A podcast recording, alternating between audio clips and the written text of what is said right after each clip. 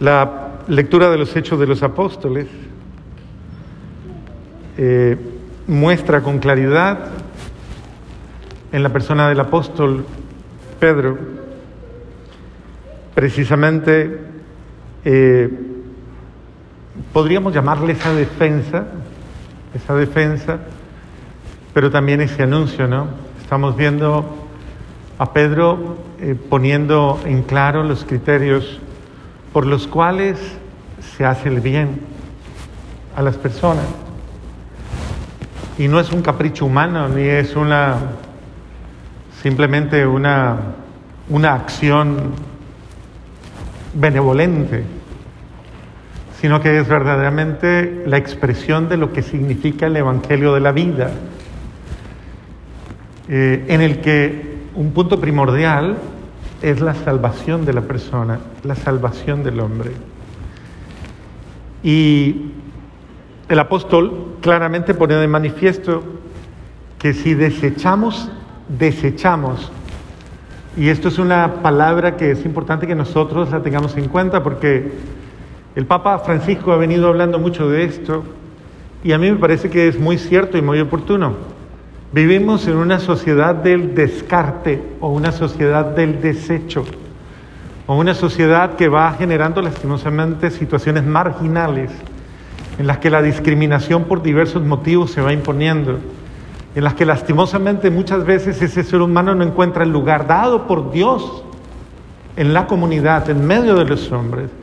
Y podemos muchas veces estar participando de una experiencia deshumana, en la que cuando el ser humano no es valorado según la valoración que Dios le ha dado, como lo dice la segunda lectura, según el amor con que Dios le ha amado, según la calidad de amor con que Dios le ha tratado, tanto que le llama hijo y dice, y no sabremos lo que seremos, pero si ya nos trata tan bien, ¿cuánto más ha reservado como dice el apóstol Pablo, para los que permanecen en Él.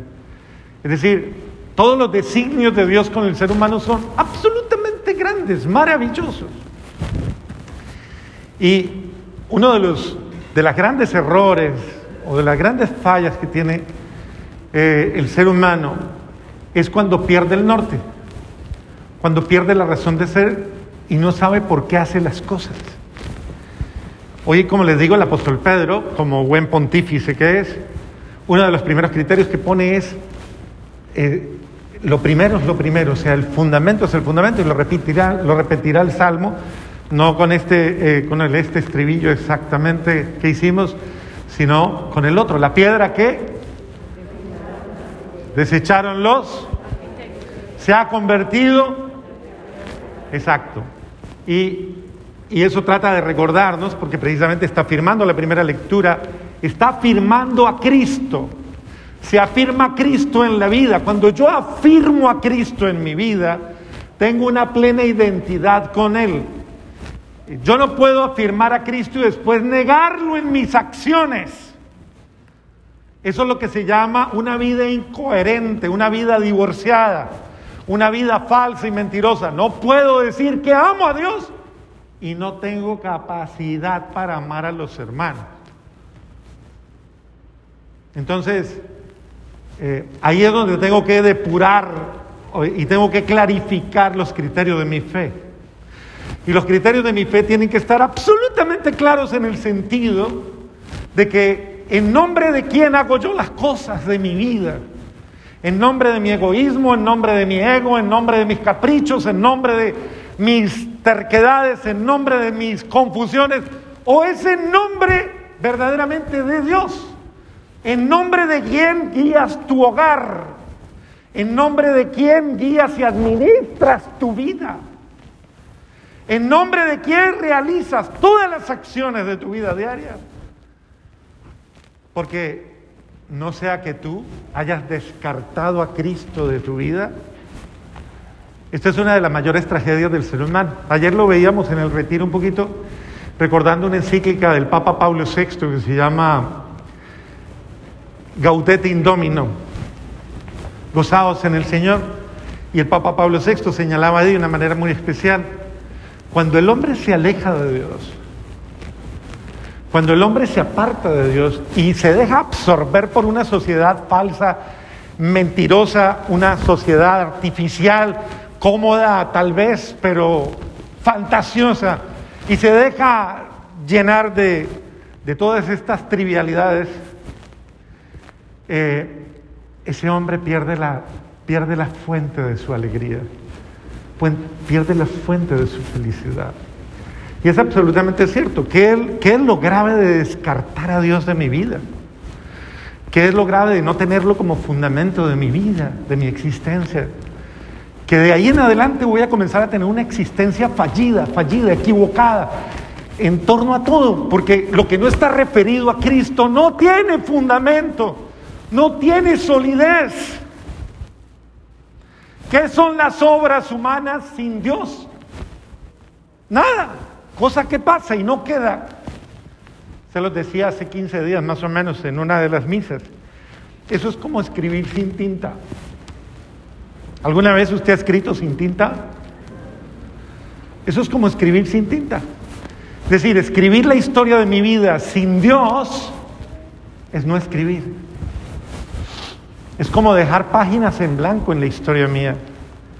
Entonces es importante que yo retome la historia de mi vida, que yo asuma la historia de mi vida y la haga en el nombre, en el nombre, en el único nombre, dice, porque no hay otro nombre dado a los hombres en el cual tengamos que salvación. No hay otro nombre dado a los, a los hombres en el cual podamos tener salvación. ¿Cómo es de bello cuando una persona en sus acciones de fe, dice, vamos a hacerlo en el nombre del Señor, en el nombre de Jesús. Entonces, mire que todos los proyectos de vida se transforman cuando los realizas en el nombre de aquel que te respalda. ¿Qué vale un billete de 200 dólares? ¿Cuánto vale? Le estoy preguntando. ¿Vale 200 dólares, Estercita? ¿Cuánto vale un billete de 200 dólares? ¿Nada? ¿Por qué? Porque no lo ha emitido el banco, porque no lo respalda el banco. Un billete vale porque lo respalda el banco. Un billete de 100 dólares tiene valor porque el banco lo respalda. Si no lo hubiese emitido el banco, no tendría valor. Sería un papel bonito. Lo mismo es la vida de una persona que no está respaldada por Dios.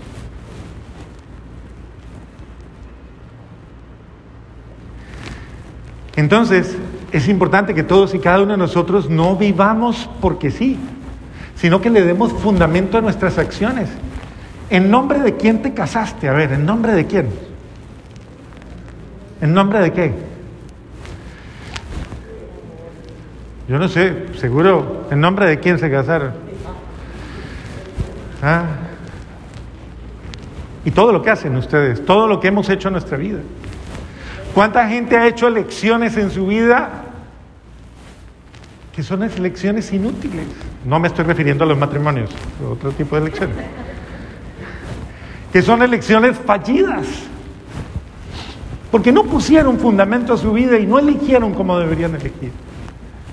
Es importante poner por delante al Señor en mis cosas. Por eso, el, por eso el, el precursor, San Juan, nos da una lección tan grande, que yo mengüe, ¿cómo es? Y que Él, que yo disminuya y que Él crezca.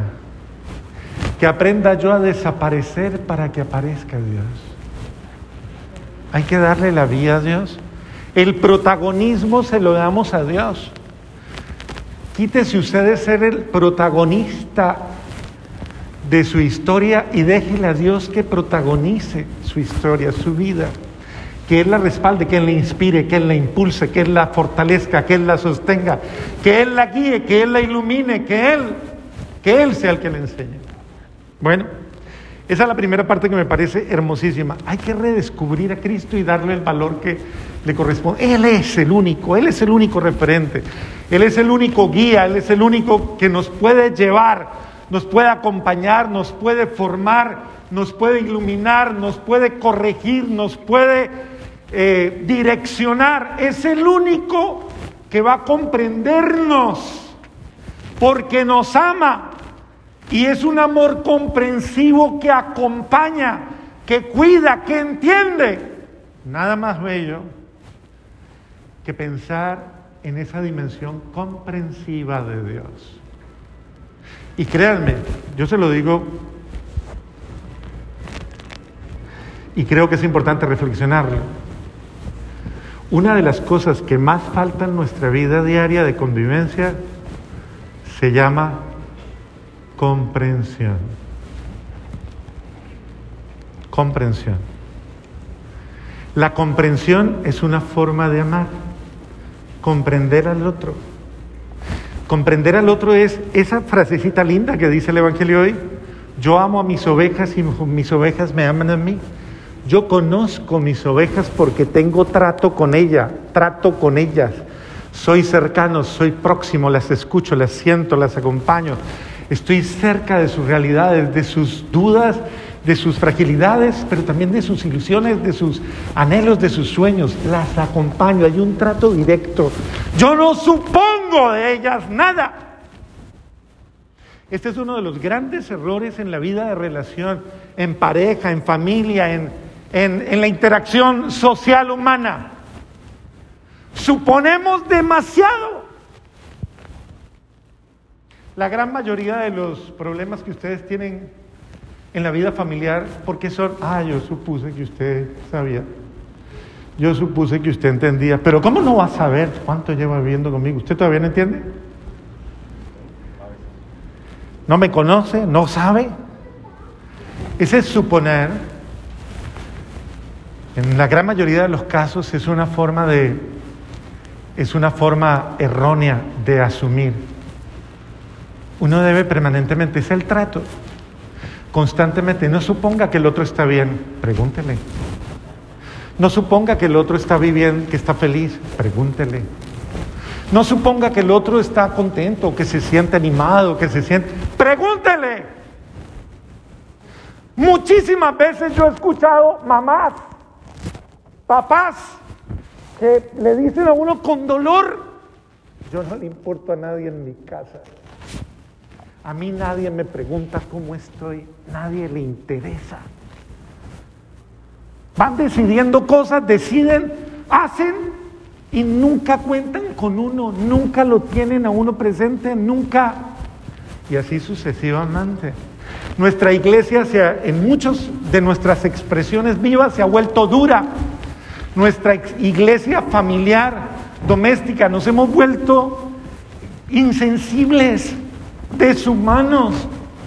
Y el, y el hombre, el ser humano necesita trato bueno, calidad de trato, compasión, cariño, cercanía, amor, atención. Ese, ese, ese sentido, esa interacción, es la que da la luz. Yo he acompañado a muchas familias con eh, dramas de suicidio en su hogar. Y ustedes no se imaginan lo doloroso que es eso. Sobre todo lo doloroso cuando, cuando sucede el impacto ¿no? de la muerte de alguien.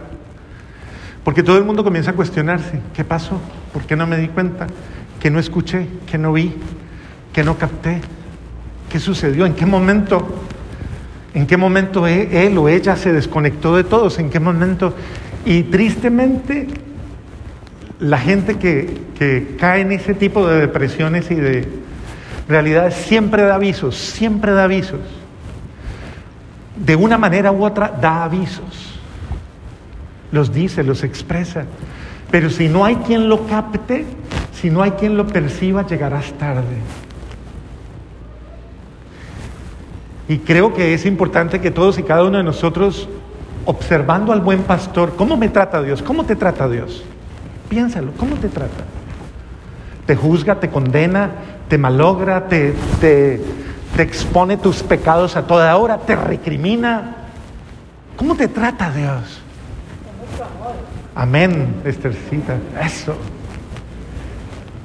En algún momento Dios eh, te ha dicho, ya me cansé de usted, ya no más. ¿Te ha recriminado, te ha juzgado, te ha maltratado? ¿No? Pues, ¿cómo es de bueno aprender cómo me trata Dios? Del trato que Dios me da. Es que Él es el que nos enseña, Él es el maestro, el maestro de humanidad. Jesús es maestro de humanidad, de calidad humana. Si yo lo amo y si yo, yo tengo que ser como Él, no existe otra manera. Si yo lo amo de verdad, debo imitarle e inspirarme en sus acciones porque esa es la única forma de honrarle, parecerme a Él. Como tú lo haces, como tú amas, como tú te ofreces, como tú te entregas, como tú me cuidas, como tú me acompañas, como tú me comprendes, como tú, Señor, siempre estás. Yo también. Y en ese sentido, vamos a encontrar nuestra alegría y vamos a encontrar nuestro gozo. Créame, yo, en mi experiencia de sacerdocio,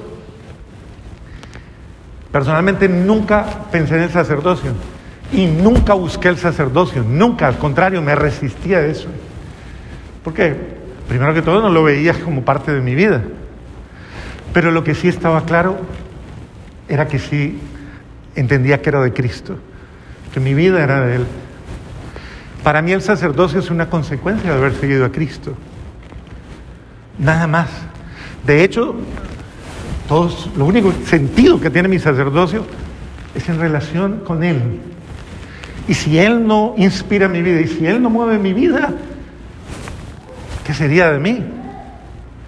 Porque bendito sea Dios, Él es el único que me da la gracia para descubrir el verdadero sentido que tienen en el mundo, en la sociedad, en, nuestra realidad, el consumir mi vida todos los días como Él lo hizo, por amor al ser humano, por amor a la persona, por cariño, por, porque amo la salvación de la persona como Él me ha enseñado a amarla, amo la felicidad de la persona como Él me ha enseñado a amarla.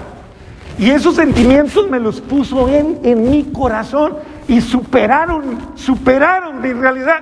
Y por eso le dije, ok, lo que tú quieras. Pero, pero nunca, bendito sea Dios, me hice cura para nada, ni para tener un protagonismo, ni para estar en, qué sé yo, en cualquier realidad en la que Jesús se pierda.